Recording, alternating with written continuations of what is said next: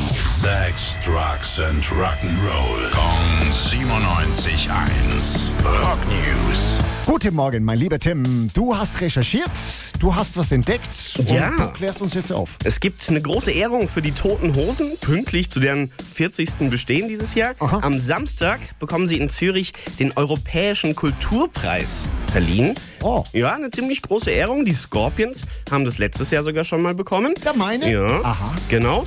Und äh, die Begründung bei den Toten Hosen ist natürlich neben der musikalischen Karriere ähm, das jahrzehntelange und vielfältige Engagement für mehr Mitgefühl, gesellschaftliches Miteinander Hm. und gegen Ausgrenzung, Intoleranz und Populismus. Wow, das klingt aber. Na, ist halt ein Kulturpreis, da muss man es Ja, auch ja, fein formulieren, ja, ja. ne? Sonst geht's ja nicht.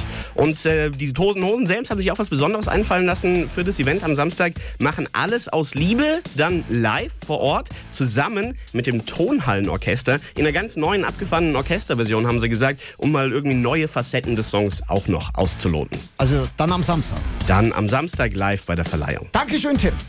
Rock News. Sex, Drugs and Rock'n'Roll. Kong 97.1. Frankens Classic Rocksender.